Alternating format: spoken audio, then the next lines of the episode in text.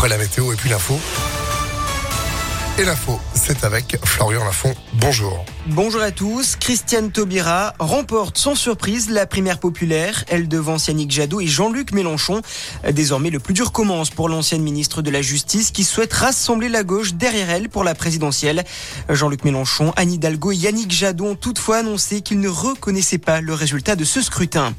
Le groupe privé de maisons de retraite Orpea annonce le limogeage de son directeur général. Cela fait suite à la publication du livre Les Fossoyeurs du journaliste Victor Castanet qui accuse ces EHPAD de maltraitance sur des résidents.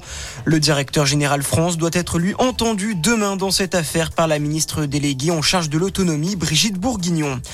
C'est un procès très attendu qui commence ce matin devant les assises de Grenoble, celui de Nordal Lelandais, accusé du meurtre de la petite Maëlys en août 2017 en Isère. Le procès va durer trois semaines, déjà condamné à 20 ans de prison pour le meurtre d'Arthur Noyer. Nordal Lelandais risque cette fois la perpétuité. La mère de l'enfant retrouvée mort dans une valise, mise en examen pour homicide volontaire sur mineur. Le garçon âgé de 10 ans a été retrouvé poignardé dans une benne à Grava à Ferrières-en-Brie en Seine-et-Marne, à quelques mètres du domicile familial. C'est son père qui avait donné l'alerte. Cette mère de famille est placée en garde à vue depuis vendredi pour homicide volontaire sur mineur de moins de 15 ans. On passe au sport avec le foot. Monaco qualifié pour les quarts de finale de la Coupe de France.